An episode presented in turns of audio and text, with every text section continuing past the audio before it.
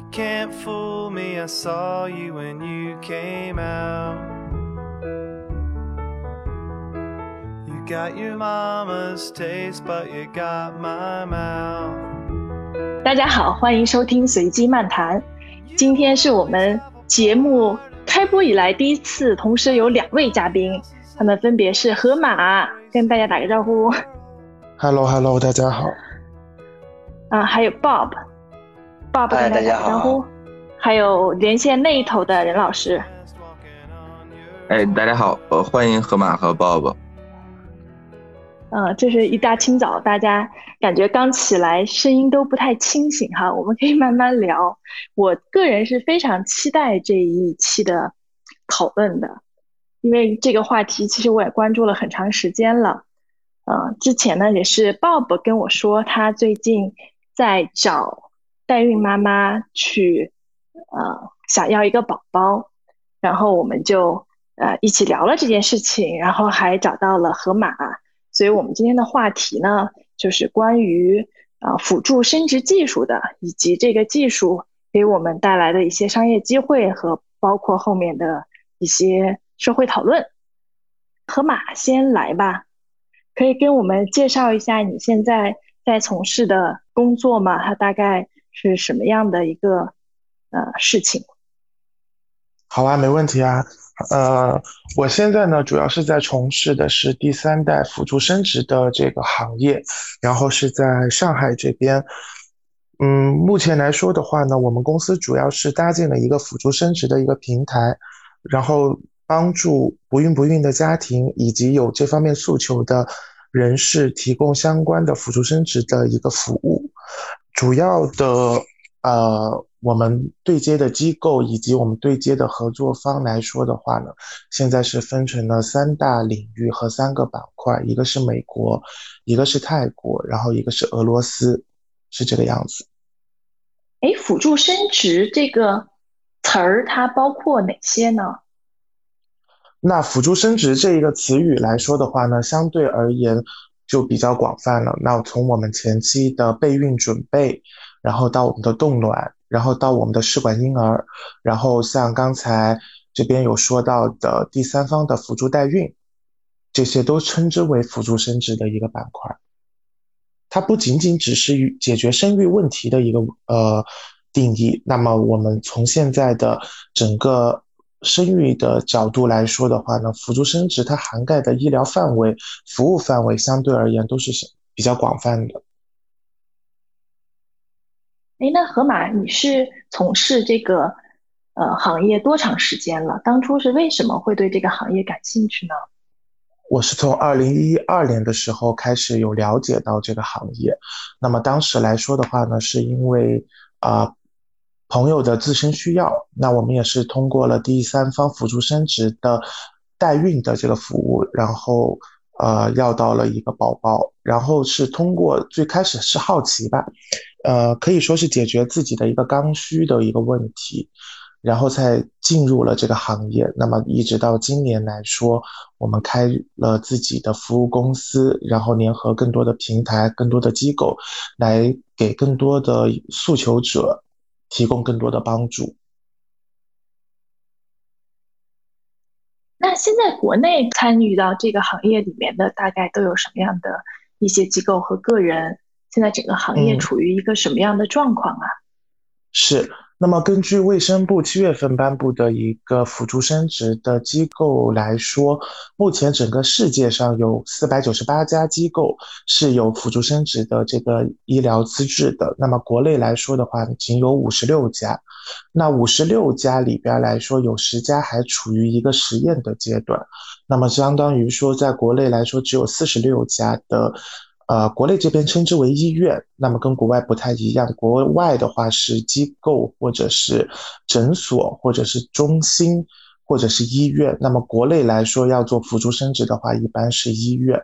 那么国内很直接，国内的医院所能提供出来的辅助生殖的话呢，那只仅限于很单一和纯很纯粹的试管婴儿的这一块。因为目前来说，在中国的呃试管婴儿市场以及试管婴儿医疗支持这一块来说，在国内仅能提供的仅限于第二代和第三代的试管婴儿技术。那么我们刚才说到的辅助生殖的大范围里边，在国内你想做到的备孕准备，包括你的冻卵，包括第三方的。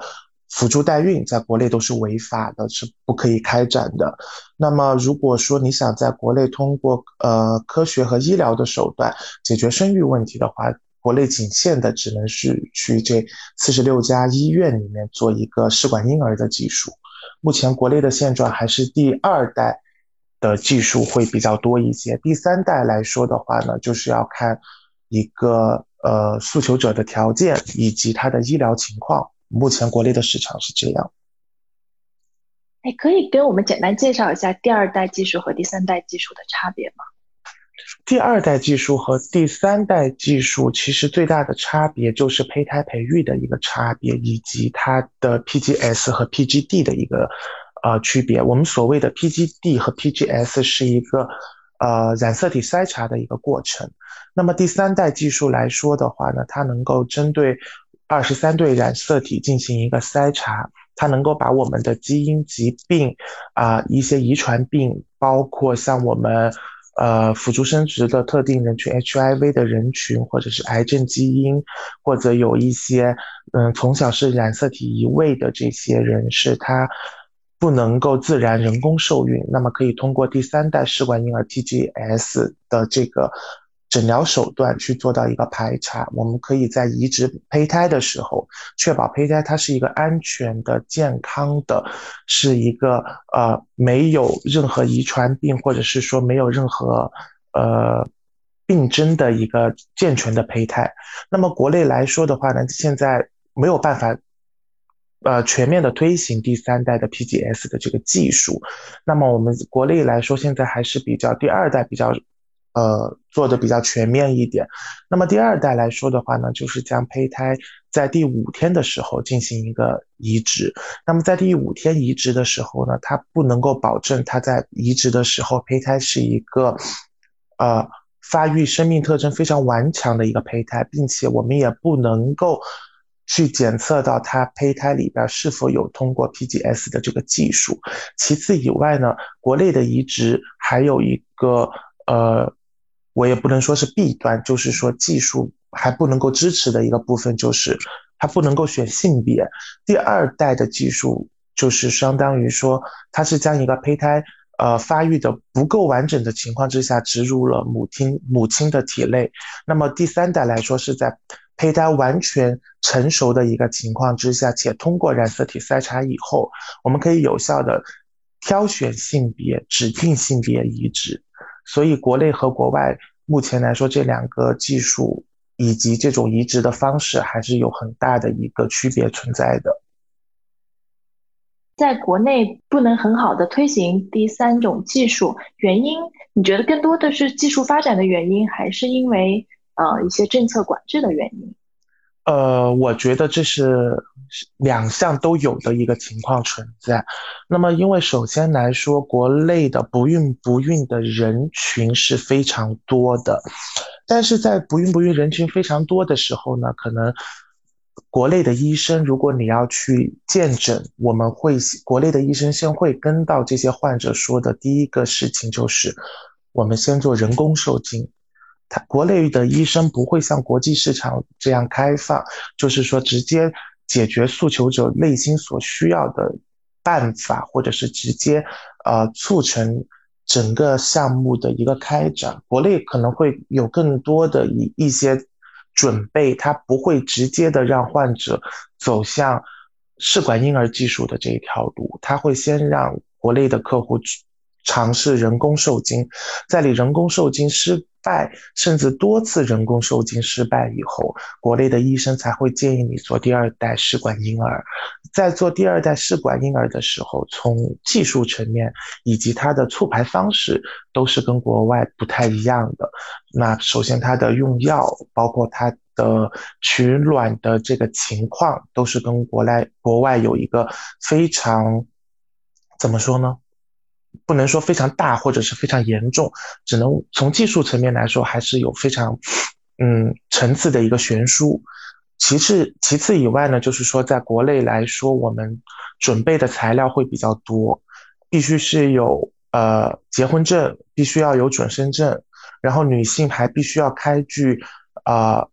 身体情况证明，证明你可能是不孕不育，或者是说你单方面的身体会出现有一些异常的情况。那么包括男性这边也会有一些证明，比如说经弱呀，或者是。啊，精子活力不够啊，或者是等等情况，得拿到相应的证明以后，你才能去一层一层走一个疗程，一层一层走疗程的过程也非常的漫长，所以国内的是相对而言，从技技术和各个环节来说都有一定的要求。哎，我想问一下，就是我们抛开呃那个监管层面的情况不谈，就是纯粹从技术的。方面，呃，因为我不确定辅助生殖的这个具体的边界在哪个地方啊，但是我想到的就是所有的这个医学方面对于生殖过程的介入，那么实际上呢，它从轻到重，它可能呃最轻的可能是包括直接是呃。对双方做一些检查，然后吃一些药去调了一下，然后呢，更重一点的呢，呃，可能是会使用这个呃人工受精的方式，然后再重一点呢，可能是呃这个还是使用双方的精子和卵子做体外的这个受精，然后做试管婴儿再移植到这个母体里边去，然后再重一点呢，可能会在精子和卵子的一方来去使用一个。呃，其他的呃，这个志愿者提供的这个这个精子或者卵子，呃，可能我至至少我听到的大家的感觉，可能觉得再重一点的呢，可能会才会去上到这个，呃，这个这个代孕的这这这边，呃，当然也可能有一些人他会呃觉得代孕实际上还还能保证是你自己的精子和卵子，所以他可能会优先选择代孕而不是选择那个。但是呃，不管怎么讲，我觉得呃这里边好像。感觉上其实是有一个介入程度的一个呃一个不同的区分的。你的感觉是我们有多少的人呃纯粹从技术方面来考虑，我们不考虑说呃政策方面，因为政策方面确实在中国是一个比较麻烦的事情。纯粹从技术上，你觉得有多少人其实是会用到呃比较偏后的这几项技术的？然后有多少人他实际上他就适宜从用前面的这种轻度介入的方法去处理这个问题？呃，其实你说的也，我怎么说？呃，怎么来解释这个问题呢？我觉得你说的是一层一层层层介入，但是在我认知的是，呃，整个辅助生殖的这个领域来说，我觉得他们不是层层介入的一个关系。那你这个有一点类似于一个支，呃。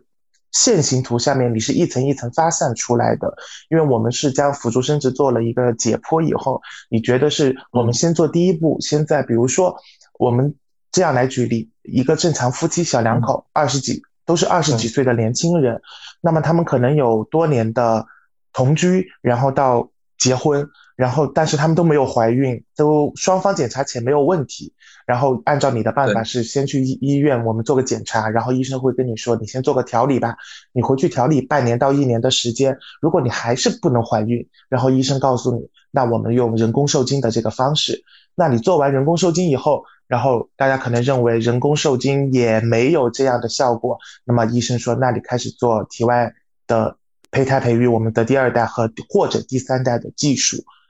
啊，在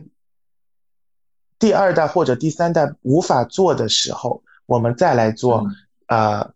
像你刚才说到的，呃，比如说代孕的这个承接，但是其实是整个，那是因为国内的这个市场演变出来和国内的医疗发展出来，是给到呃我们国国人的有一有一个这样的认知，其实和有一个这样的误区，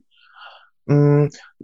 为什么要这么说呢？因为首先来说，在国内了解试管婴儿，我们简现在先说试管婴儿，在国内要去了解到试管婴儿、试管医疗的人，首先是不孕不育的一个人，他不会像国际市场一样的，就是说我自身身体情况是健康的，但是我就不想自己生宝宝，或者是我只是想做优生优育的一个生育选择，我想确保我的宝宝生出来是完全健康的，没有问题的。这是第一种，第二种是我不想因为怀孕女性因为怀孕身材走样，或者是影响我的工作，给我的工作造成一定的，比如说高管、企业的高管或者明星，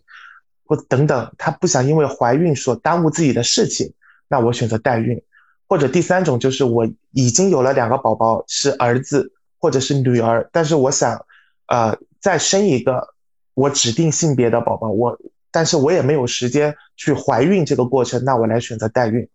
那么国内国国外其实有很多人是因为他本来想要宝宝，或者是去直接解决他的生育问题，且他的身体是健康的情况之下，他会去做代孕的这个需求。那么国内的一些宣传和政策来说，还是更多的给到国人的一个，呃，影响是，你因为你不能生宝宝，所以你才能去做试管婴儿。因为你做试管婴儿在国内失败以后，现在我们在国外有很多机构和很多医院是可以通过第三方辅助的这个情况来做这件事情。那么这两个其实是一个，呃，怎么说？就是宣传和认知以及理解上的不同吧，我觉得。呃，所以就是我能能不能这么理解，就是国内呃对于这个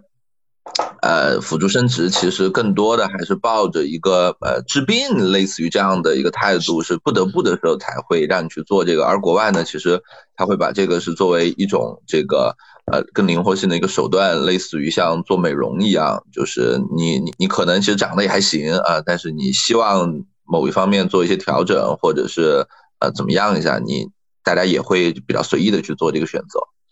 是的，任老师说的是没有错的。那说的更专业一点，就是国内的很多人会把这个当成看病，国内是没有辅助生殖这个话话术来说的。国内仅限于四个字，就是试管婴儿。为什么我们要去看病？是因为你自己一方出现了问题，那不管是女方的问题，或者是男方的问题，是因为你们多年的努力啊实战以后，你确实是没有得到你的诉求，没有成功怀孕。那你觉得你生病了，你要去医院做检查，做完检查以后，医生给你开一堆，比如说我们的。呃，调理的药物，或者是说用到医疗的技术，医生会觉得你生病了，我要来给你治疗，那国人才会走上试管婴儿这条路。那么国外的人，包括现在，其实国内很多八零后、九零后，呃，达到生育年纪和生育条件以后，他们会想说，我其实是很健康的，但是我就是要优生优育，或者是说通过别的途径得到我的诉求。那么国外。和国内的部分年轻人现在开始了解什么是辅助生殖了，这是两个不同的一个领域。明明白，我我还有一个问题啊，就是呃，据我的了解，就是做呃，不管是做这个呃，这个这个呃体外受精也好，还是做这个代孕也好，呃，其实这中间避免不了的一步是对这个女性去做这个促排。啊，可能我我听说的情况是，可能需要吃大剂量的这个促排的药。呃，有一些人觉得说，呃，实实际上这个东西它本身的损害，据说还挺大的。呃，实际上是这样吗？啊，实际上不是这样子的。那么我我要说的不是这个样子的，是第三代技术啊。呃，因为国内的第二，因为国内的第二代技术，我们也是有接触过一些客户和一些诉求者。那么他们确确实实是在因为国内的药物促排以及整个大医疗的就医就医环境下，嗯，所导致了他们身体可能出现了种种状况。那么这个问题会比较复杂，就延伸到了啊，我觉得是医疗环境的这个问题。首先来说，我们在国内来说，医院医院是少的，人是多的，我们不得不承认这一点。其次以外呢，生殖专科。和权威领域的医生又是医院里面更少之和更少之的一个部分。打比方说，有一百家医院，可能有四十家能够做生殖医疗的医院，四十家里面，那我们又要来区分，看国人比较啊喜欢的或者比较了解，呃，想去找的，比如说权威医生、专家或者是教授级别的，那么又是少之又少，那可能。是四十家里面就只有五到十家，那么就会变成一个医疗环境非常糟糕的一个状况，就是，嗯，去我们就医的医院，你可以看见很包括，就像上海来说，有几家大型的医院啊，他们也是这一个领域的权威，就会导致就是说每天医院门口排队几乎都是在五十到一百号病患左右，五十到一百号病患左右，那么每一个。医生能够给到病人的时间就是少之又少，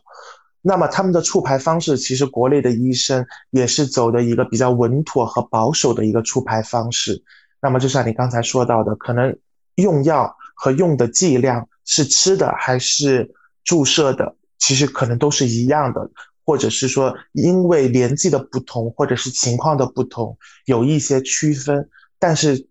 我个人而言，会觉得说有一点像流水流水作业的一个情况。你先去看病，然后检查没有问题了，医生给你开药，你就会去大大剂量的吃药，或者是说大剂量的促排。然后呢，你中间的这个过程是没有办法得到一个监管和控制的，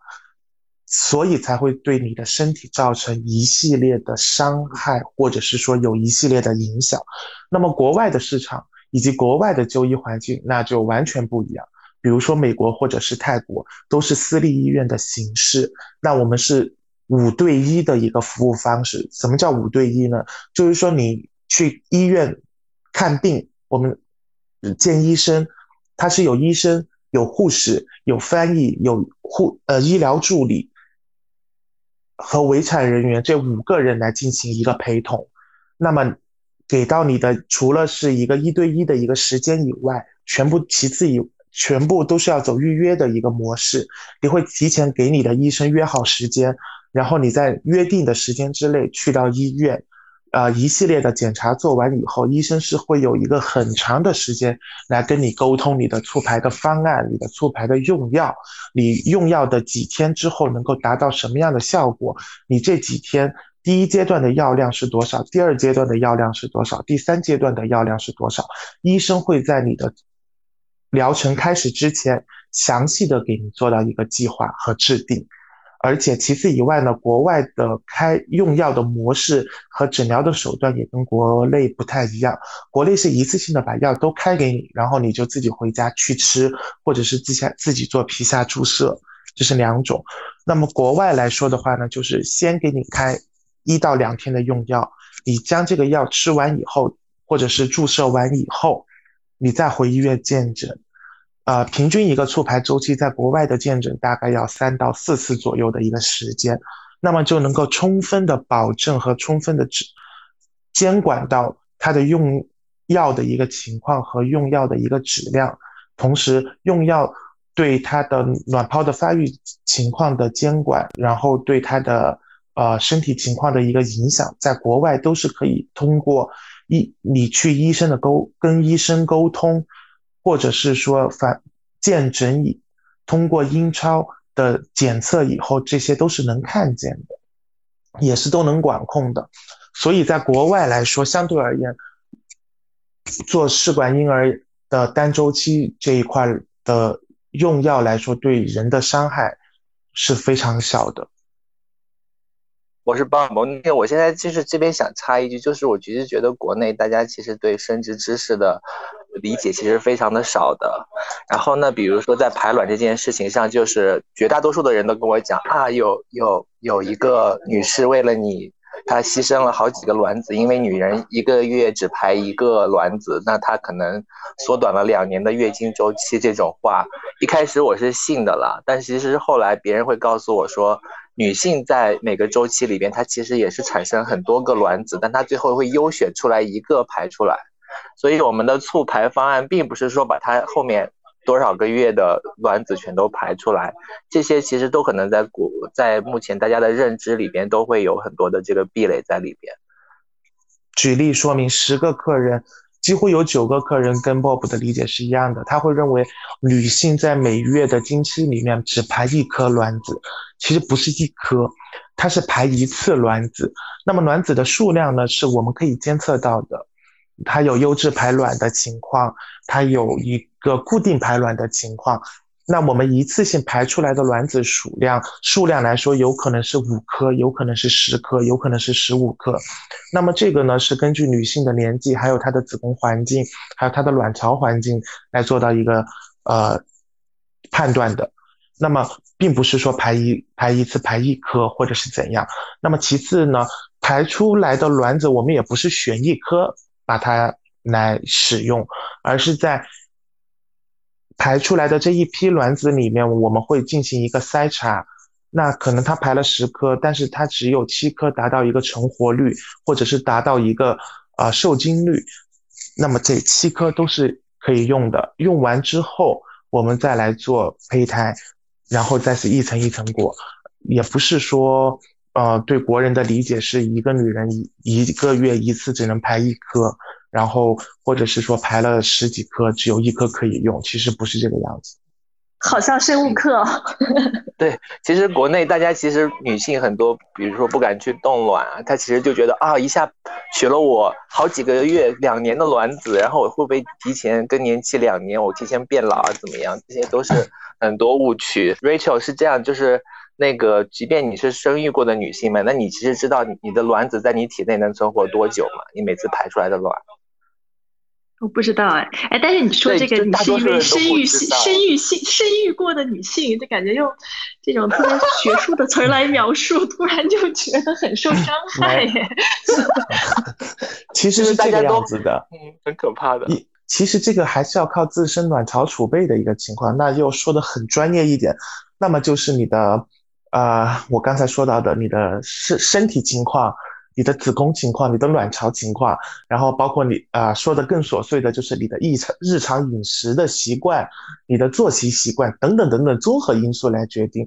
那么我们一般说，呃，优生优育的女性来说是二十六岁到三十五岁之间的一个过程。那么三十五岁以后呢，我们女性排卵的数量和质量持是持一个直线下滑的一个状态。那么几乎到四十岁以后。是很少有一部分女性能够排出优质卵子的这样的一个比例，它这个还是根据年纪以及大环境和各方面因素来综合决定的。那么从目前的呃统计报告或者是呃研究或者等等等等数据来表明来说的话呢，是三十五岁以后女性的身体质量、她的早衰、她的卵巢功能，包括它的。综合情况都是持持续持续下降，那么逐一会减少它的排卵数量和它的卵子质量，其实是这样的一个过状况。是，其实我也有听过这样的说法，而且我有一个朋友，也是一个女性的朋友，快到三十五岁，但是还没有到，她目前也没有呃特别靠谱可以可以一起生孩子的伴侣，所以她就去动了卵子，她觉得这是一个特别好的。嗯，投资机会就不管他以后要不要孩子，即使他要孩子，那你现在冻的卵子的质量也会比再过几年年纪大了以后要高，所以他就去冻了卵，而且据我所知，还是先后冻了两次卵，因为从冻卵到最后成功受精，然后完成。胚胎的这个成活率好像非常的低，no 不是这个样子。我知道你想说什么，它不是成功率会很低。那么我们是，那我们说到冻卵的这些女性了，其实越来越多的八零后、九零后的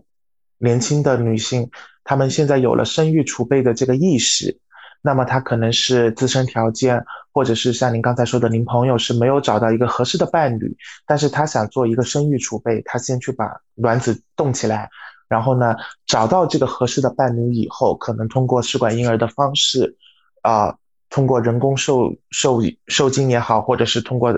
呃，培实验室培育的胚胎移植也好，来进行一个试管婴儿移植，这是第一种。那么第二种就是说。她可能错过了最佳的生育年纪，然后她不想成为一个高龄产妇，然后但是呢，她又不想说因为自己错过了这个年纪以后不能当一个正常的妈妈，然后她想得到自己的宝宝，她也可以通过冻卵，然后做试管婴儿，然后通过代孕的方式得到她自己的宝宝，这是两这些都这些是都可以，呃，当下会有女性去选择和去发生的一个状态。那么你冻两次卵和冻几次卵，其实不是根据它的，因为冻卵它的成成功率会减低，而是我们一次性，比如说，呃，Rachel，你去冻卵的话，比如说你今天可能只排了五颗，医生会觉得说你这个数量可能在卵子解冻的时候可能会够不够理想，那在过染色体筛查的时候可能更达不到质量，所以医生会建议你你再冻一次。或者是冻三次。目前来说，我有一个客户是冻过三次的，因为他每一次就排了四颗，他三次加起来一共才排了十颗。然后现在他十颗都是冻冻在那个医院的，都是冻起来的。哎，我想问一个小问题啊，就是呃，刚才说到染色体筛查的这件事儿，就是这个筛查它大概能呃覆盖哪些范围？比如说。呃，比如说它这个正常的受孕，它中间会有所谓的这个唐筛嘛，就是唐氏儿的这个筛查啊，什么这个什么三体染色，这个什么三体二十一这这这类这类乱七八糟的东西，就是如果做了这个呃受精卵的染色体的筛查以后，是不是这些东西都全都自动就跳过了，就完全不用再担心了？做这个染色体筛查呢，那就是说可以去直接先去一。筛掉我们有一些客人有的一些家族遗传病，我们就很简单的，比如说甲肝、乙肝，这是最轻微的。然后包括有一些患有癌症，但是他没有康复，或者是说在化疗阶段，或者是患有癌症康复的客一些患者，但是他不希望他自己的宝宝有这种癌症基因遗传给他自己的宝宝，所以他也要去做这个染色体筛查。那比如说常见的有一些子宫癌、乳腺癌，然后像男性来说的话呢，一般是一些，呃前列腺癌会比较常见一些，或者甚至有一些家族遗传病史上有一些，比如说白血病啊，甚至现在越来越多的客人会有什么肺癌或者是说胃癌等等癌症这一块儿，那么也是先要做染色体筛查的。那么其次还有一个就是 HIV 的人士，我们有部分的 HIV 的患者是可以通过染，先是通过洗精，然后再通过染色体筛查，让他孕育到一个成功，就是不叫成功，是孕育到一个健康的宝宝。这是前面我们先要在胚胎的情情况之下，把这些遗遗传病、不良染色体给它筛掉，然后你在怀孕之后，你还是。等到孕妇在三个到四个月的时候，你还是会去做一个唐氏筛查和相关的筛查。这个筛查其实是跟胚胎是没有关系的，它只是来。因为唐氏是这样子的，唐氏唐氏它的全名，我我上网查了一下，唐氏的全名叫二十一三体综合症。它它是这样的，它的造成原因是因为染色体异常，就是多了一条二十一号染色体。是啊，就它明确是一个因为染色体造成的疾病，所以我刚才你说起来这个染色体筛查的事儿，我就想问问，就是说像唐氏这一类的染色体疾病，它能不能也在那个阶段就把它筛掉，还是说这个疾病前期可能是查不出来的？自然受孕的过程你是前面没有做这些筛查的，那么你做试管婴儿来说，你是可以前面先把基因这一部分进行筛查以后。相对而言，你基因在移植的时候是一个健康的基因，是一个对，就是如果前辈能保证他基因 OK，是不是我就可以在那个阶段确认他没有二十一三二十一号染色体的这个问题？那如果没有这个问题，当然也就不会存在所谓的这个唐氏综合症了。从理论性来说是没有问题的，是可以确认的。但是我们现在会就是说复合就双重检查，就是即便你做过染色体筛查。但是你在正常怀孕的时候，你的每个月的产检、你的唐氏筛查的这些检查，我们还是会第二次做的，因为你不能保证你的母体是不带这些问题。OK OK。对，哎，我们这个更专业性的问题，我们就先到这儿哈，因为我们还有好多问题要问。对，其实刚，嗯，河马跟我们大概介绍了一下这个行业。然后其实我们也问的很细，包括行业的一些呃发展的情况。总体我听上来听起来是这样哈，就是其实嗯，用户的需求是非常多方面的，然后需求量也是非常大的。但是国内由于技术的原因，由于政策的原因，它的技术的发展其实并没有满足这些需求，所以就会出现很大的一块市场空间。那么，其实盒马你们做的事情就是在找到了这样的一个巨大的市场空间，然后在中间去帮助国内的这些有需求的人，在国外找到相应的辅助生殖的服务。是没错，因为对，因为目前来说，在国内能够解决的仅限于不孕不孕的这一部分人。那么，但是在国外来说的话呢，我们服务的范围可能够提供的范围就会更多。那么。国外可以给到哪些人提供这些服务和帮助呢？比如说，第一个第一部分是不孕不孕了，第二部分就是失独家庭，然后第三部分就是 LGBT 人群，然后第四部分就是 HIV 患者。那么后在国内来说，这第二类到第四类人群是没有办法来做辅助生殖这一块的，所以他们只能转诊到国外的市场来。选择医疗的介入和这个方式，嗯哼，而且我刚才听上去，嗯，河马也说了很多，在国外服务可能会更好一些，然后它的各种的限制也会更少。我的感觉啊，我猜测是因为国内的民间资本不能很好的进入到这个市场，导致这个市场的竞争不够市场化，所以才会说技术。的进步会比较迟滞，不能满足现在的市场需求。因为我们都知道中国人还是非常勤奋的，如果真的能够让他自由的竞争，我觉得是可以，技术肯定是可以提升上来，然后满足现在大部分的需求的。呃，这是两个板块吧？呃，第一个板块，呃，Rachel 说的没有。没有，我比较承认的就是资本的这个问题，因为国内的这些医医疗提供方几乎都是政府或者是国家，它不像国外市场，它是私人。那么我们在美国也好，在泰国也好，百分之九十的私立医院都是私人持有牌照和私人控股，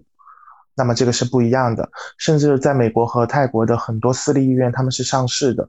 就是上市的私立医院。那么他们从呃一个是资金的把控来说，他们会有更充裕的一个资金。其次以外来说的话呢，就是医疗条件，他们能够用钱堆嘛，用钱砸。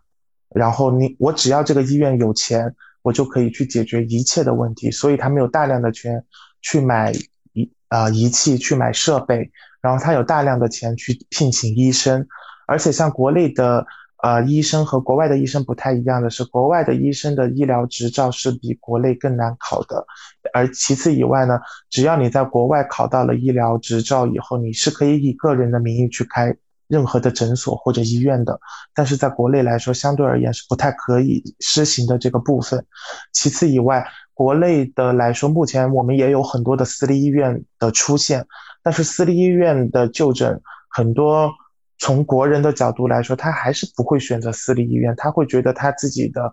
啊问题没有一个很权威的一个解决，他的医疗服务是没有保障的。那从这个就医环境和就医市场，那国人在选择国内来说，他还是会走到国家的这些医院里面去，政府的医院里面去，公立医院去。做一些医疗解决，那么医疗公立医院的医疗解决来说，你要层层的去批款，层层的去申请。其实像试管婴儿这些医疗也好，设备也好，它的仪器也好，都是非常贵的。那可能它会在资金链上会有一定的把控和它有一定的呃分类或者是认知，所以这就是国内市场和国外市场一个很大的一个区别。嗯哼，哎，你觉得这种区别会存在多久呢？我觉得近五十年应该不会做改变。这么悲观，所以你才会选择这个领域去创业，对不对？我也不觉得是悲观，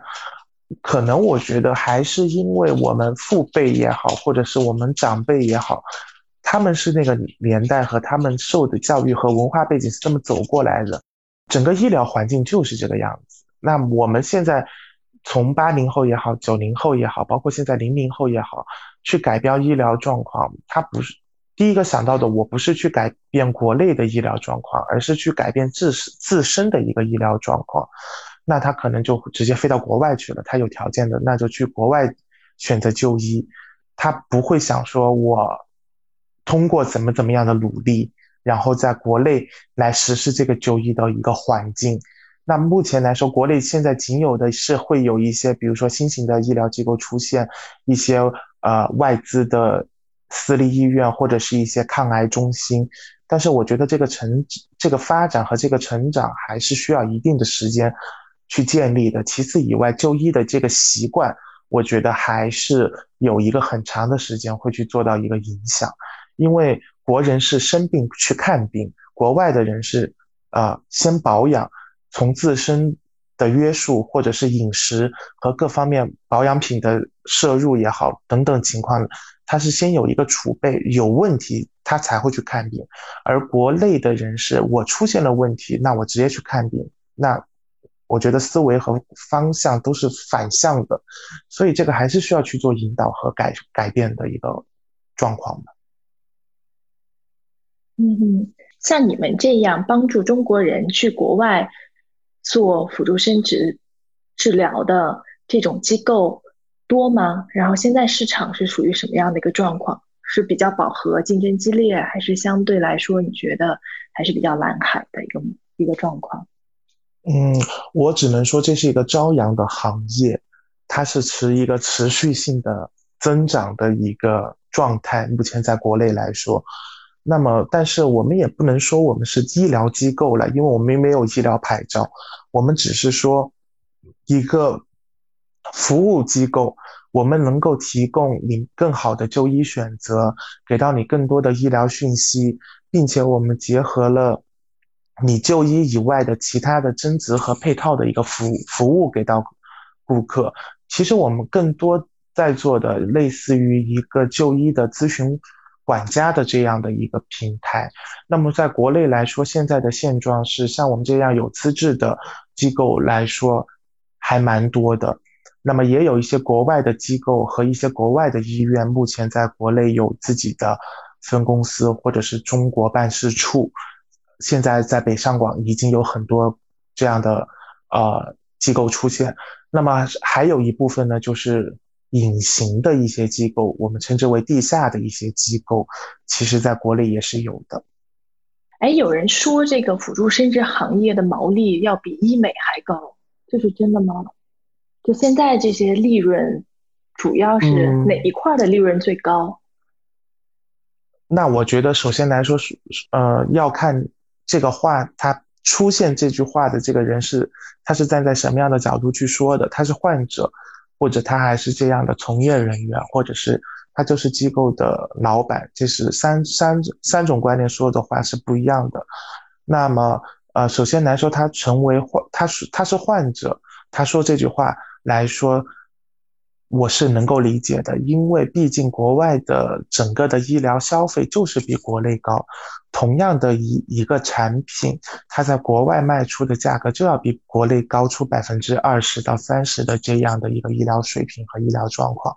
那么你在国内做一个试管婴儿的价格大概是六万人民币到八万人民币左右，但是你在国外来说，你起跳的价格就是十二万人民币起。那么目前像美国的价格来说，是在二十二万人民币左右的一个价格。那么首先来说，它的价格高，导致消费者会认为我们中间的利润大。其实这个并不是，只是市场的定价和他们的方案是完全不一样的。那如果是从业人员说出这样的话呢？那么他可能是有一些呃恶性竞争的这样的一个情况发生发生，因为就是说为了国内的一些机构为了去打开自己的市场，他会把自己的很大部分的利润去给到一些我们的渠道方，或者是说我们的销售代表方，或者是我们的合作的合作方。那么有一些机构，它是为了去走数量，不保证质量，所以他会拿出高额的利润去。给到执行和合作的这一这一部分，那么相对而言，他们的说出这样的话，我觉得我也是能够理解和认同的。但是如果说你要让我站在一个公司经营者的范围来说这样的话，那就要看你是经营怎样的公司了。国内目前的公司有两种，第一种是呃医疗和服务全包的公司，就是相当于说你的医疗费用和服务费用都是给到这家公司，那我们统称为中介。那你用了多少的医疗，你不知道。你用了多少的服务，你也不知道，你只能够听到公司给到你一个大概的范围。举例说明，你可能去美国医这边公司收大概是四万美金的医疗和一万美金的服务费，然后再生再加收一万美金的可能是你的生活成本，那你可能要给到他五万美金。那你选择这样的中介机构，那么他们相对而言他们的利润是很可观的。但是像我们。的服务机构来说，我们就是医疗直挂国外的医院，我们不参与医疗这一部分。客人的用医疗方面是用多少钱，你的每一分钱是怎么用的，是你直接跟医院结账，然后医院是直接给你拉账单的。我们不参与医疗的这个部分来说，我们就能够给到顾客一个很好的选择，然后让他的消费更透明，让他消费更直观，让他。就是说，更好的得到他的权益和保障。那我们像我们这样的机构，我们收取的只是客人在中间产生的一些生活成本的一个费用。那么我们生活成本的费用的收取呢，也是按照啊市场价格，我们征收百分之十六的服务费，是这个样子。嗯，就是创业都不容易，谁都不会说自己赚很多钱。呃，确确实实，因为现在讯息很发达，资讯很健全，你只要在国内随意的打开一些软件，或者是说打开搜索器，或者甚至有一些呃国内的客人和诉求者，你直接翻个墙翻到国外去，你去上国外的网站，直接去跟医疗沟通，所有医所有医疗方案的价格，所有医疗方案的。呃，施行范围其实你都可以查得非常清楚，甚至我们现在已经推出了，就是说客户可以直接从北京、上海、广州、成都出发，你直接去医院考察这样的观光项目。那资讯的越发达，呃，消费的越越直观，你中间的利润其实也就是很直接的。我觉得每一个消费者也好，诉求者也好，他都不是傻子。他的他们的钱也都不是大风刮来的，所以他们觉得说给到你这个机构赚是可以的，但是你不能赚得太过分，你不能说你整个项目是五十万，但是你的利润是二十二十万，或者是你的利润是二十万以上，那他们会觉得有一些夸张。但是比如说你整个项目是五十万，你要来赚五万块钱的一个服务费，或者是五十万里面有五万块钱是你的利润，他们可能是可以去接受，可以去选择的。所以现在就是大环境下面，我们这样机构的出现，我们就是在做后后面这一这一者，就是我们所有的消费，我们所有的利润，其实客户都是可见的。我们只是在同等的服务上面征收了一点点的服务费和税，就是这个样子。嗯，那我觉得真的是学到了很多的东西哈。然后我就想从这个。客户的角度，然后 问一问 Bob 一些问题。Hello，Hello，嗯，哎，Bob，你是为什么会有要代孕的这个想法的？这个其实很多年前其实就一直在看了，因为其实说父母跟你的一个和解嘛，就是很多时候你比如说。你是 LGBT 人群，你不或者你不结婚怎么样的？其实家长一直在逼你结婚，其实他们就是为了抱孙子，而且有的时候。所以我我补充一下背景知识哈，抱 抱抱抱是，对，抱抱是我的。我高中就出柜了。对 对对，就我跟他认识很多很多年，对，所以没有你接着说，这样大家清楚一些。对，所以所以现在就是这样嘛，就是家长其实说。就是比如说我妈，她后来也想通了，就是她比如说她娶一个媳妇儿，她可能要花买婚买婚婚房啊，这种各种各样的摆酒席啊，这种消费就可能花掉很多很多钱，嗯，还有弄来个媳妇儿气她，所以说他说，哎，你这样其实也挺好的，然后就是那我们就他就开始逼着我代孕了，对，所以开始有这个想法以后，你怎么办呢？你就去网上搜。我是想说，就作为一个有需求的客户，你怎么触及到这些信息？对，因为因为首先是各个机构，它其实会做一些宣讲。那其实我也参加过几家的线下的宣讲了，他们就会在这种，就比如说像 LGBT 人群的这种公众号啊，什么各种各样的发布讯息，然后去赞助一些，比如说线下的一些活动，然后这样大家就会了解到这个机构嘛。那其实从我们自己的圈子里来说，我们可以去咨询一些已经代孕过的朋友，那他也会告诉你说啊，他有你有哪些哪些哪些机构可以选择，然后这样的话，大家其实说根据自己的经济能力来匹配吧，因为大家都知道美国好，但是确实美国的价格上有些家庭是没办法接受的。嗯，美国这个好像是合法的，对吧？我记得我在 Friends 里边好像很多国家都合法。很多国家有合法的，比如说现在大家很多人，有些人去格鲁吉亚做，因为格鲁吉亚也合法。对，所以你最后选择了为什么为什么会就是觉得美国 美国好？因为美国的医疗比较好。对，因为从整个了解到，因为大家其实是有经验的嘛，就是很多人去，有些人去美国做，他整个的经历是怎么样的？有些人去格鲁吉亚做，有些人经历是怎么样的？就会发现，就很多人去美国，他就可能比较顺利，因为。呃，中间有可能，比如说流产啊，或者是植入不成功啊，各种各样的破事。然后，但是美国，比如说去美国的朋友，他可能就比较顺利，他就没有遇到很多很多奇怪的事情。然后，就我自己而言，我去格鲁吉亚做，就一直都很奇怪。就最开始取卵，说啊，这个这个卵母对这个取卵针没有反应，然后就赔钱换卵母。然后到了植入的时候，又植入之前又说啊，这个代母。植入之前发现最后一次检测发现他的这个不合格，然后又赔一笔钱，然后就一直这样就很很头大。哎，那个我想问我我我不太懂这件事，就是因为你在中间会用到这个卵母和这个代母，然后还有一个医疗机构，就你感觉这三方里边谁其实对于整个事情会更更重要一点？我觉得是中介机构的一个。专业度和他对你的事情是否上心吧，我觉得，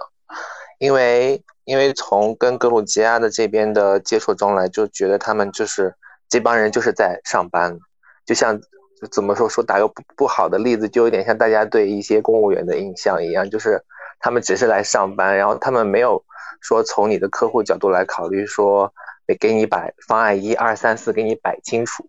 他可能就直接甩给你一个方案一，让我以为只有那一个选择可以做，然后接下来再往后的话，就是说，比如说对于代母的一个监控和这个跟踪，他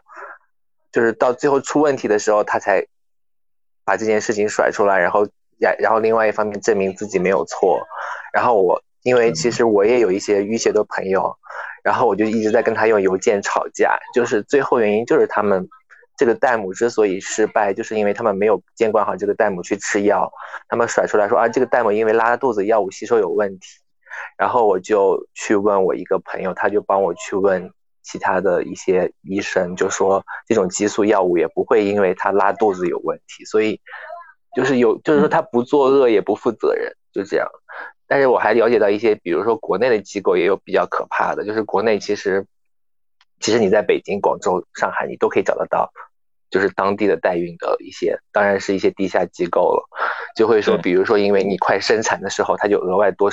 要你要一笔钱，你也没有办法。就是国内有，所以至少在格鲁吉亚没有这种事情，对吧？就是对他不负责，但也不作恶。啊，那还还好。所所以你觉得美国那边会专业度会好一点点？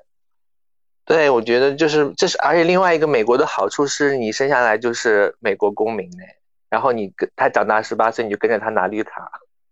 这个也是很多人考虑的因素。因为很多人可能花好，就是即便是普通夫妻，他花几十万去美国生产，他可能也就是为了拿一个小孩的美国国籍嘛。哎，我插一个问题，就是，呃，他跟你之间的这个关系怎么证明？或者是他如果想回国上户口这件事情，现在是走的怎么样一个渠道？啊，我了解到的是这样子的，就是说国内其实也有很多非婚生的情况嘛，就比如说有一些女生她婚前就有孩子了，那这样的情况其实在国内她是说是可以上户口的。那但是警察局会给你指定一家亲子鉴定诊所，那你去只要鉴定说这个孩子是你自己的，不是偷来的，那最后非婚生可能有一些，比如说惩罚计划生育的措施，但是他不会让你上不了户口。呃，对，就我知道，在国内这个非婚生的，特别是呃前两年这个呃放开了以后，据说这个政策都变得比以前好一点点了，没有以前那么难上。以以前他们有些时候真的会等到人口普查才能上。嗯，但是现在这个情况是你需要把它从国外带回来，这一步怎么操作？啊，这种都可以带回来啊，这种又不是问题的。他们去找大使馆找那个那个什么吧。但是我的情况有点复杂，他给我的方案是这个代母会到国内来 生孩子。啊，太牛了！很可怕。哎，你对，你对代母和卵母有，你对代母和卵母有要求吗？你当时选的时候？我我选的时候就是呃，代母就是健康就好了嘛，他就是长得怎么样无所谓，他只要长得看得顺眼就好了。就是因为他不提供基因嘛，然后就是卵母的要求会比较高。那其实我当时是他直接。甩给我一个数据库，然后我就开始，我就开始在整个一百多个人里边，先去挑一些，就是挑个大概七八个比较顺眼的，然后再从他数据库里边，他就很麻烦，就是那数据库还要再点 Excel 表打开，里面才有他的个人信息，然后把他个人信息的亮点全部抽出来，然后最后做成方案。然后一个 PPT，然后再跟我妈去过啊，这个人的特点是什么？这个人的特点是什么？然后最后我们达成协定说啊，选某一个，这样超麻烦。然后这件事情呢，我还做了两次，因为第一个那个本来选好的那个出了，就是就是零零做零，就是就是对排卵针没有反应，然后就就临时又另外选了一个，然后又是又是从头做方案，就很可怕。那我觉得这个特别有上帝视角，还有一个 PPT，哎，这个很很重要哎。对呀，然后最后最后就是第一个那个他，我其实他就长得比较和善嘛，然后嗯，就是身体比较健康啊，这种我是从这方面考虑的。然后后来的话，因为他的就是因为第二次选的时候出来几个，就是那种刚刚。刚刚来就是报名做这个卵母的，所以就选出来一个比上一个还好的，所以有一点因祸得福的感觉。你是选了个外国人吗？呃，对对，就这个也是一个重点，就是我不太，我就是我对于就是 就是比较崇洋媚外，可能会觉得就是混血儿比较好看一点，因为确实是我有朋友在，应该全是外国人吧？啊，他其实如果你有要求的话，他们。你可以多花钱搞亚洲的人出来的，然后因为很多人在泰国做嘛，也是说泰国的母亲会比较像亚洲人，她生出来的小孩会比较就是不会在班里容易看出来，因为代孕这块大家真的考虑非常的多，有些人都考虑到说啊，因为自己生的是混血儿，所以比如说上上幼儿园或者上小学的时候很容易被。别的同学看出来，然后大家就开始问你家庭的情况啊怎么样，然后他们就可能会觉得压力比较大，所以就选一些亚裔的这种都是有的。哎，我想问一下河马，哎，然后你的那些客户在这个问题上都是怎么样的一个选择结果？呃，我觉得还是第一个跟喜好有关系吧，就像 Bob 刚才说到的，他喜欢混血宝宝，那么客户就会去选择混血宝宝。那有一些也会像波普说到的，他会考虑很多，他甚至可能会把这个孩子以后的婚丧嫁娶全部都想到里边，所以他可能还是会觉得亚洲人会比较适合。这个还是要跟每个诉求者有问有直线的一个关系。如果说从结果上来看呢，就从结果上来看，然后选混血的多还是选亚洲人的多？我只能说一半一半，这个要看人群和客。对，这个要看人群和客户群体。LGBT 人群来说，选择混血的会比较多一些。那我们所谓的混血，那么就是欧美的卵捐卵者会多一些。那么，但是，呃，代孕这个辅助生殖，它并不只是服务于 LGBT 人群。那我们也有一些正常夫妻，他可能是因为女性没有办法排卵，没有办法。因为女方的原因所得到自己的宝宝，所但是他们又很想一起养一个孩子，那么目前来说，就会有这样的客户会选择亚裔的捐卵，那包括像柬埔寨的、泰国的、越南的都会有，甚至目前来说，呃，很多网上的新闻也可以看到，有国内地下的都会有这些多方的呃人士来提供这个捐卵的需求，这个还是要看客户选择和他的目的吧，我觉得。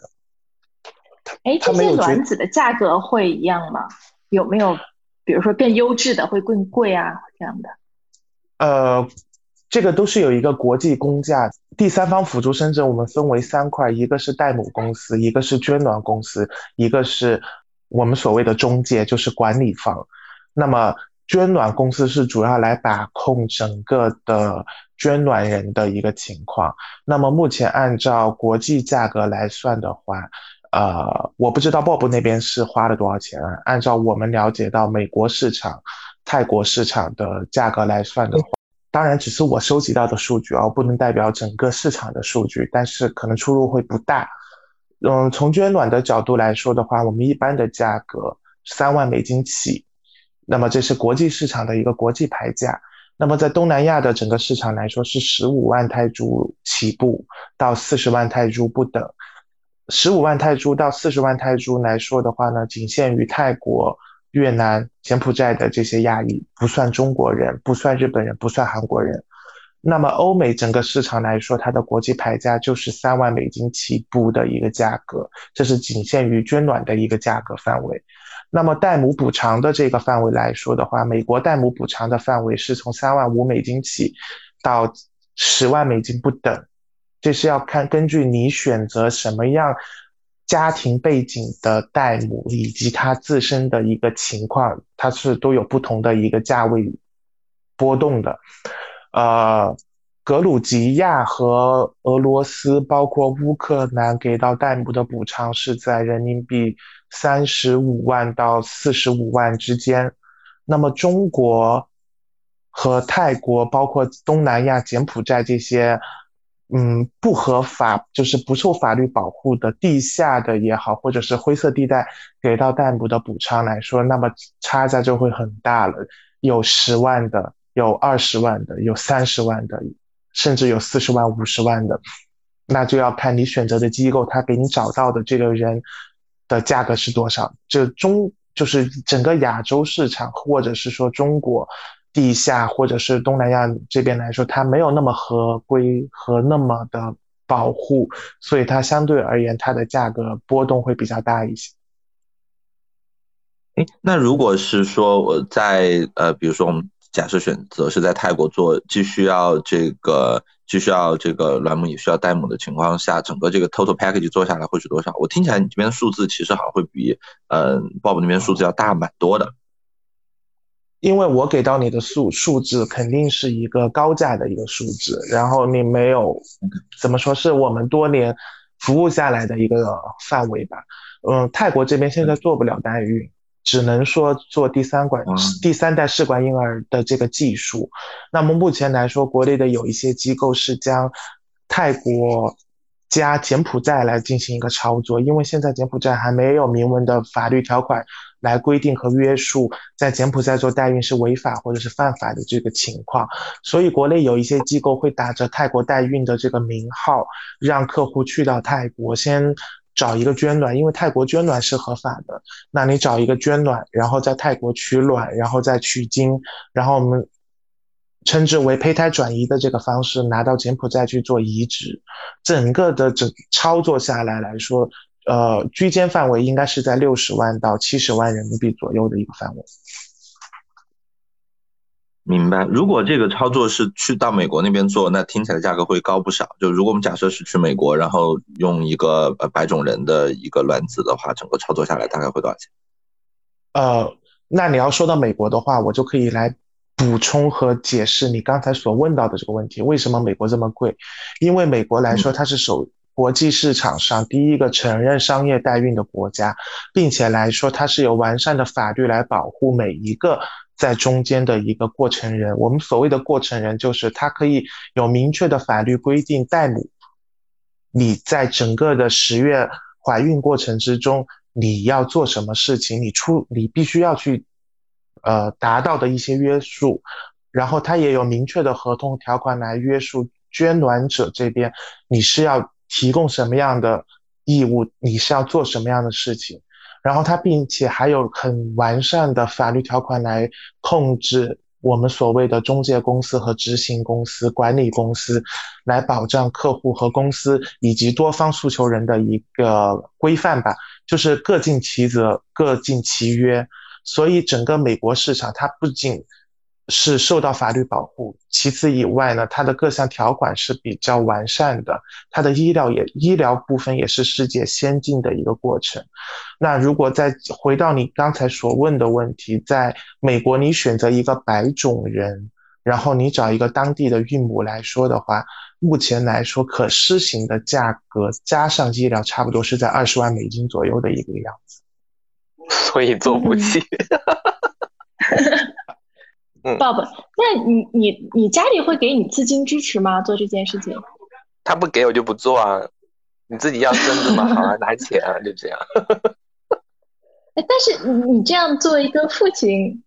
不会不够负责任吗？你真的是想要？为什么不够负责任？你真的是因为你想要一个宝宝吗？还是？我觉得，我觉得两方面的因素吧。其实，如果我。完全想自己好好生活，其实很多人大大概都会选择不要孩子，因为其实孩子真的是你可能会体会到很多快乐，但是他给你带来的生活的影响真的非常的大嘛。那我主要是真的动心了，就是因为我有一个朋友，然后他也是这两年前代孕，然后他就把小孩带来给我玩，然后我就觉得还是要一个吧，对，真的是，所以那时刻我就。动真的动心，然后下定决心去做这件事情，当然要找我妈拿钱。哎，河马，我记得我们之前交流过，你说，呃，LGBT 人群要孩子，他的心态和正常的不孕不育的家庭去做辅助生殖还是不太一样的。就你接触到的 LGBT 的，通常都是有一对 couple 要比较多呢，还是说就一个人想要孩子的比较多？OK，那首先来说的话呢，不孕不孕家庭来说，它是不是为了要孩子去要孩子？它是生整个的生命或者是一个家庭组成部分走到了某一个阶段，他觉得拥拥有一个宝宝会使他的家庭更加的完美，使他的人生更加的美满。啊，并且通过多方努力之后没有得到宝宝，那他可能会选择第三方辅助生殖介入的这个手段去得到一个宝宝，所以他的整个的期望值来说是很高的。不仅是夫妻双方的一个期望值，我们经常会接触到很多客户是整个一家老小，男方家庭、女方家庭，整个就是对宝宝充满了期待，所以他们的这个期望值和对宝宝的这个渴望是非常大的。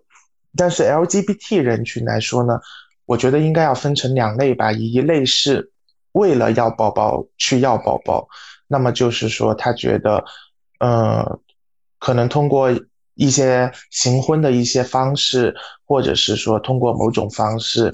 他觉得他要为了给家人有一个传宗传宗接代的一个交代，或者是说可能他的工作环境各方环境以。同龄人或者身边的人都有孩子了，他却没有孩子或者没有结婚，那么他觉得我是时候也应该通过这种辅助的一个手段得到一个孩子，是为了要要孩子去要孩子，这是一部分。其次的一部分就是喜欢，就像鲍勃刚才说到的，可能是因为有朋友通过了辅助代孕的这种手段，啊，得到了一个宝宝，然后呢，他受到了一些影响。或者是说他从小就觉得宝宝是非常可爱的，他并且很喜欢孩子的，然后他希望通过这样的一个手段去孕育一个宝宝。我觉得 LGBT 是两类分得非常的极端和分得非常的清清楚的。那么其次，你刚才说到的他们是不是一对儿的这样的情况，或者是是否有同性伴侣？目前来说。单身的客户群体会占整个 LGBT 人群里边百分之七十左右吧，剩下的百分之三十一般会选择一前一后、一前一后或者是同时进行的一个状态。我们最近服务的客户就会有到，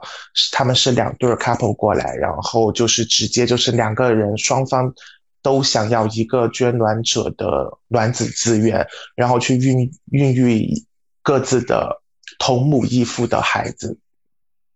是有这样的一个情况的。那么还有一些就是可能呃，A 先生先做了，然后 B 先生，然后再看着 A 先生做完之后，再跟着。B 先生一起，可能相隔一年到两年的时间，然后各自通过辅助生殖的这个手段，代孕的这个手段，得到一个宝宝。对，LGBT 人群大概就是这个样子。哎，Bob，你你们是就作为 LGBT 人群当中的一员，你是怎么看待这个新的技术的？其实，在我看来，它是给了你们更多的选择，对不对？对，就是多了一条路嘛。嗯哼，对，就是说，其实其实是多了一条路，大家比如说不用再去踏入到异性婚姻去毁别人的生活，去，就是可以有自己的孩子嘛。这种情况下，就是大家有更多的选择可以做，就比较好。然后我刚才那个问题，其实我还想再加一句，就是其实我还是建议大家有稳定的伴侣之后再去做代孕，因为如果你先代孕还单身的话，你到后面就变成单亲妈妈，然后就很难找到伴侣了。对，但对，而且我觉得养孩子真的好难呐，特别你要是一个人养的话，我觉得真的还养孩子非常难，有。你有另外一档节目专门介绍这个，那个也欢迎 Bob 以后去听。我在听，我真的在听。然后，我靠，压力好大！妈的，上学就要花多少钱？Bob 积极 报名，想去参与那个节目。我说，等你先做了爸爸再来当嘉宾。嗯，其实我想接刚才那个问题，不是养孩子难，现在是造一个孩子就很难，因为你选择辅助生殖，其实你就是去人造一个孩子。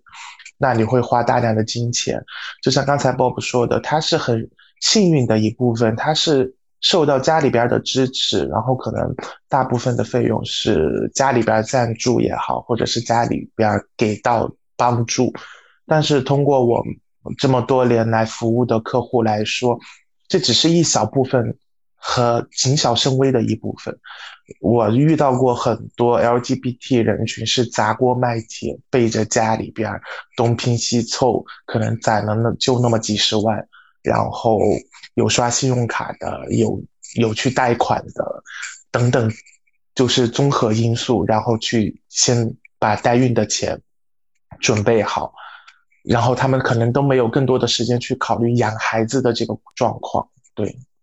对，那我觉得养孩子真的也是超级费钱的。那这种的话，那以后怎么办呢？这个我觉得不归你们管了。对，因为目前我们也采访过，我也跟踪过一些，就是通过代孕的一些客客人，包括自身也有这样，身边我也是自己躺着离走过的河，所以我也知道这个心路历程。就是你先可能。举例来说，从美国来说，你可能先要准备二十万美金，然后你得到了一个孩子，但是从孩子出生的那一瞬间，从产房抱出来的一个瞬间，你的钱就是如流水的往外花。比如说，如果说你是一切顺利的情况之下是顺产，那你的医疗费用会减少一部分；但是如果你是剖腹产，你买保险和没买保险就是两种医疗收费。那如果你进了保温箱，价格会更可可怕。其次以外，你要在美国去接孩子，你要停留大概三十一天左右的时间。那么通过呃，一般 LGBT 人群都会让这个宝宝住在月子中心。宝宝一落地进月子中心，大概又需要花大概三万美金左右的一个费用。然后你再要把宝宝接回国，接回国之后，因为你在美国已经打了一到三针的疫苗。它是国际进口的疫苗，国内是没有那个疫苗标配的。那你可能在国回到国内以后，你只能去我们国内的私立医院，比如说和睦家这种外资医院去打这个疫苗。这支疫苗一针大概费用也是在一千五到三千左右。然后包括后后续的，因为你持外籍护照进过来的孩子，那可能就医疗、就医，包括他的上学，其实都是一个蛮严重的一个。问题吧，也是一笔很非常庞大的一个数目。哎，我我想插一个问题啊，就是你刚才说到有人去借贷款做这件事情，你们现在第一，你个人的感觉是，你觉得这事儿对吗？就是像你说的，这孩子基本就是喜提碎钞碎钞机的感觉，就如果他借钱去买了一个碎钞机，会不会这本身是一个呃不不太可持续的事儿？我没有觉得这个事情是对或者是不对。因为每一个人都有生育的一个权利，其次这是第一，第二来说，中国的，呃，原生家庭的这种状态，以及你每个人你出来之后，你就必须要有一个传宗接代的一个观念，这是大环境造成的。其实我们每个人的长大不都是这样长过长大过来的吗？我们十六七岁的时候，父母会告诉你不要谈恋爱，认真学习，然后当你。踏入社会的时候，父母就开始催你，你要去认真谈恋爱，你要去认真结婚，你要去赶紧结婚，赶紧给我抱生孩生孩子，你要让我抱上孙子或者抱上孙女。然后等到你三十岁以后，你还没有结婚，你还没有生孩子，然后家人会就觉就开始以各种手段，比如说逼婚也好，相亲也好，或者各种手段，就是为了让你去结婚。但是真正的目的是为了去结婚吗？我觉得不是。十个家庭里面可能有九个家庭还是为了让你去传宗接代。那么你要去传宗接代，现在有了这样的方式，那么就是第三方辅助。我们有一部分客户是通过贷款，确确实实是通过贷款，可能去银行做一个，比如说房产抵押或者是呃车子抵押等等的这种情况，他可能贷个十几二十万，把孩子顺利的生完以后回。抱回到家里边给他的父母以后，他的父母再也没有催过他结婚的这个情况了。我没有觉得说贷款或者是去借钱来去人造一个孩子这个行为是对或者是不对的，因为我觉得每一个人都是有生育的一个权利，或者是孕育下一代的这个权利，只是说看你选择怎样的一个方式吧。比如说，比如说像 Bob 说的一样。他觉得组建一个家庭，他自己也是属于 LGBT 人群的一部分，他不想，呃，给家里边制造更多的麻烦，或者是去处理更多婆媳关系这种很直接的问题。那我选择这种商业的手段，我也能够解决我的目的。这也就是说，这种客户或者这样的人的想法，他也是没有问题的。那么还有一种就是说，他为了孩子的。叫什么不择手段呢？我也我也不能说是不择手段吧，就是为了要孩子去各种有各种尝试、各种努力，然后去得到孩子的也有。就是每个人的想法不一样，每个人的背景不一样，每个人的能力不一样。但是我觉得在生育面前、抚养面前，他们都是平等的。嗯哼，哎，我说一下我对这件事情的看法哈。然后其实我一直觉得辅助生殖是一个特别伟大的技术。就刚刚我们也说过，对于 LGBT 人群，它是给大家的一个选择，而且我也特别同意河马说的，这是一个让大家有更平等生育权的一项技术。除了对 LGBT 人群的意义，我觉得对广大女性同胞的意义也是非常重要的。像原来女生为了生孩子，其实会中断很多自己的。不管是事业发展啊，还包括自己的梦想啊，包括说整个社会的压力，其实现在好多了。就大概是在五年前，还会觉得说三十岁不结婚就嫁不出去了，然后三十五岁要不生孩子，然后别人就会怎么怎么看。但现在我觉得这种压力都会小很多，大家可以更好的来安排自己的时间，来安排自己的生活。所以我是非常看好这个技术，我也觉得说这是一个对。人类非常有帮助的技术啊，但同时呢，我觉得这也是一个其实挺怎么讲，它是在一个争议边缘的一个技术。其实刚刚也说，第二代技术和第三代技术，它的进步就在于说，第三代的试管婴儿技术，它是可以选这个胚胎的，它可以做这个基因测序。某种意义上来说，它是一个优生学的产物。那沿着这个方向去发展，其实未来有很多可能性，就包括说通过胚胎的基因编辑啊，人类是不是可以进行其他方面的改良？这个其实我觉得应该争议也蛮大的。我觉得不是争议吧，我觉得说是争议也没有错，但是还是观念问题。它是呃第三代技术也好，或者是辅助生殖技术也好，在父辈的观念里面，他们是觉得有违人道主义的一个方法。因为毕竟就是你花钱去让另外一个非亲非故的女人也好，家庭也好，去达到你的诉求，帮助你孕育一个属于你自己血缘关系的孩子，那么父辈这一这一方的观念来说，他们会觉得比较残忍。然后像，但是作为很多当今的客户。没有办，他他们其实是没有办法的。如果逼不不到逼不得已的这个情况之下的话，我觉得他们也不会去走这条路。虽然这个技术和这个市场是无限庞大的，和技术是无限成熟的，但是还是有各有各的苦衷和各有各的难处在这里。然后像你刚才说到的，很多的女性可能现在。三十五岁没有结婚的，四十岁没有结婚的大有人在，但是他们其实是自，我觉得是自身的心理素质会比较顽强一点，他是自己在和他自己做斗争，自己在以他自己的行为去跟家里人做斗争，去跟这种传统观念做斗争，但是他们从他们的本质来说，他们其实也是很可。很，我觉得是很可怜的一部一部分的代表吧。然后他们有这种忧生忧郁的这种观念的，也只是一小部分。真的是这有这个能力的人，也只也是这一个人群里面的一个小部分存在。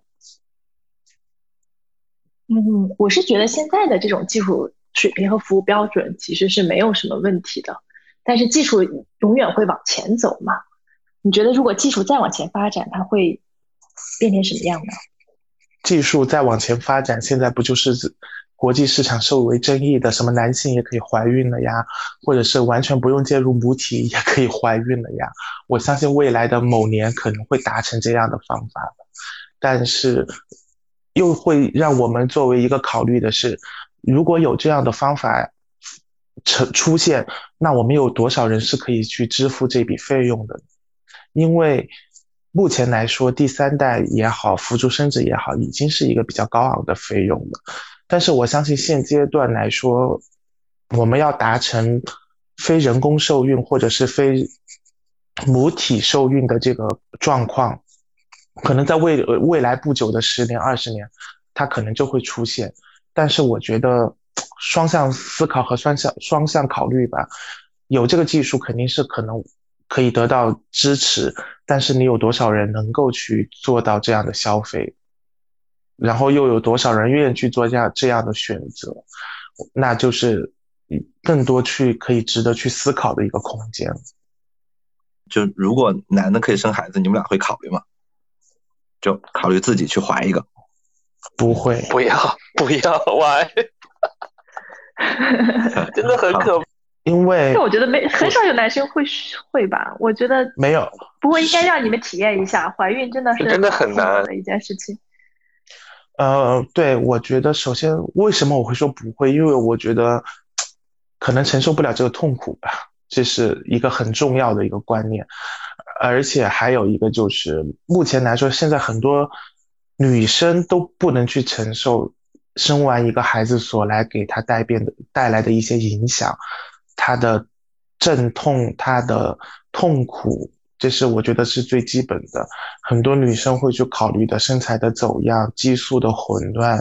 然后包括对产后抑郁，对这些都是种种种给女生带来的问题和困扰。其实我现在目前，我昨天接触到的一个鲜活的例子，就是我们一个诉求者，女性，二十七岁。男性二十八岁，家里条件非常好，但是这个女生就说：“我不要自己生孩子，太痛了。”所以他们现在在接触和了解美国的代孕的这个方法和方案。我觉得现在越来越多的年轻人，他们可能有更多的自主权和选择权，所以他可能他们也会改变一下这种传统的模式。嗯，我觉得肯定有很多人会指责这个女生怎么样，但我觉得这个是非常勇敢。我也不愿意再怀孕了，但如果说可以借助某种方式的话，我可能还会再考虑。因为我觉得她属于新时代女性了吧？那么新时代女性来说的话呢，有更多的目前我们能够看到更多的新时代女性，就是先从冻卵做准备。那身边有很多明星，比如说像。我们了解到的徐静蕾、范玮琪、林志玲，他们其实都是做了冻卵准备的。那么做完冻卵准备，他们也有孕育到自己的孩子。那么新时代女性，第一步可能是会先做冻卵，第二步可能以后更多的女性可能都不会考虑跟男人结婚，然后就直接就是找一个捐精者，然后。自己怀孕也好，或者是找找代母也好，自己生一个孩子。其实我身边这样的新时代女性还蛮多的。啊，对，这个话题说起来就很长了，再聊下去就变成婚姻制度的土崩瓦解。因为说实话，我身边就十个关系比较好的女性同胞里面，离异的一部分，然后剩下的三个人都做了冻卵，然后包括像我自己的妹妹，今年二十四岁。然后也在美国做了冻卵，当然他们都是主动要来做这个事情的，可能这个就是生育观、呃自主观和当今科学科技医疗的发达所来所给大家带来的一些改变和影响吧，我觉得。嗯，对我我们今天也聊了蛮多的了，我觉得特别有收获。其实可以看出来，呃，河马和 Bob 其实他们都是对这件事情有挺多。思考的人，非常感谢你们参与我们的节目。我们以后可以就其他的话题继续聊天。好啊，好啊，我觉得还有很多问题可以值得我们去讨论。是的，是的。那我们今天就先这样，感谢大家收听《随机漫谈》，我们下回见。谢谢大家，拜拜谢谢谢谢，拜拜，顺利，拜拜，谢谢，拜拜拜拜。对，Bob 期待你的宝宝哦。还没植入呢，加 油加油。吧！嗯，好，拜拜，加油加油，谢谢，拜拜，拜拜。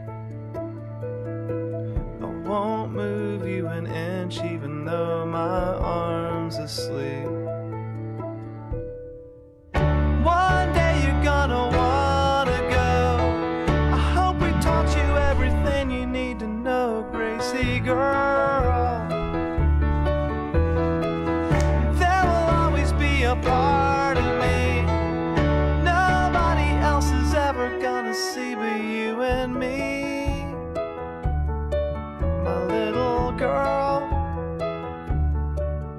crazy girl.